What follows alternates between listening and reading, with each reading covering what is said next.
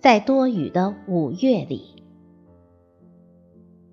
作者姚桂芳，主播迎秋。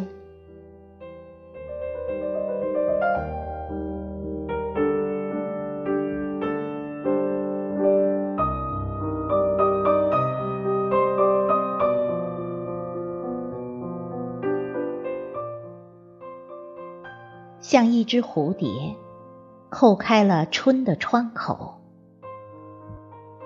以一种令我站立的心悸，你拨动了我心底最细、最柔的那一根弦。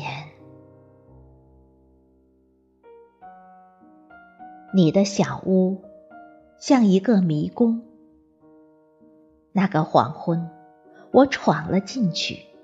就迷失了方向，从此再也没有能够走出来。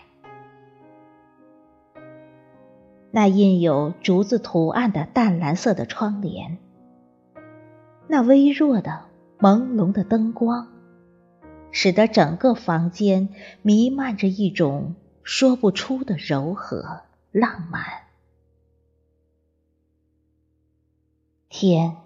越来越暗，黄昏的那一抹深意，也就更加丝丝缕缕的渗进了小屋。我们坐的是那么的近，你轻轻呼出的热气喷到我的脸上，有湿润的感觉。你慢慢的打开了那本诗刊。给我读着钢轨中的片段，钢筋铁骨的身躯那么温柔，眺望的双眸，一对羞涩的头颅，由远飘近，凝成自己陶醉的风景。梦里缠绵的情人，午夜的家庭。温暖的不亲，摇篮中女儿蠕动的嘴唇。不知何时下起了小雨，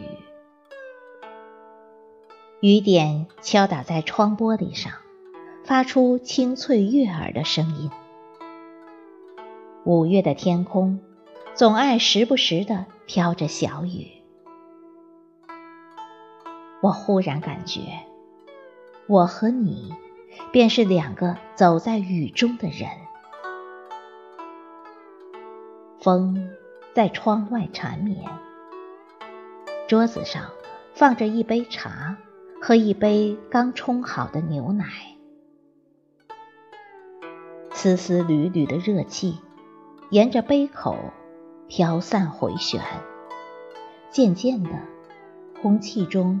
便泛溢着一种淡淡的茶香和甜润润的奶香味，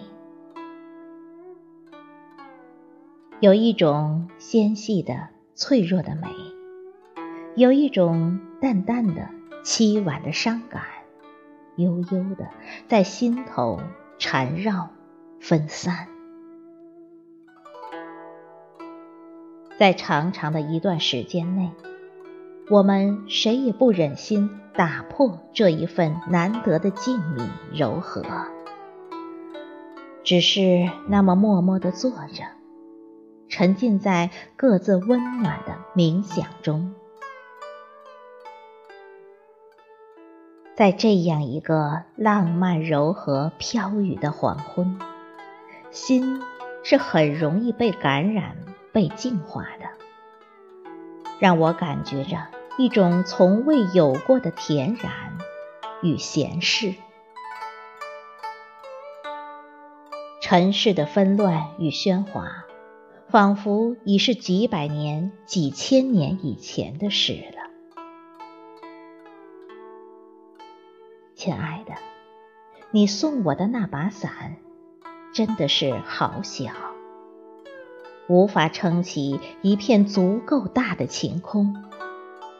所以，我们只好一路淋雨，一路奔跑。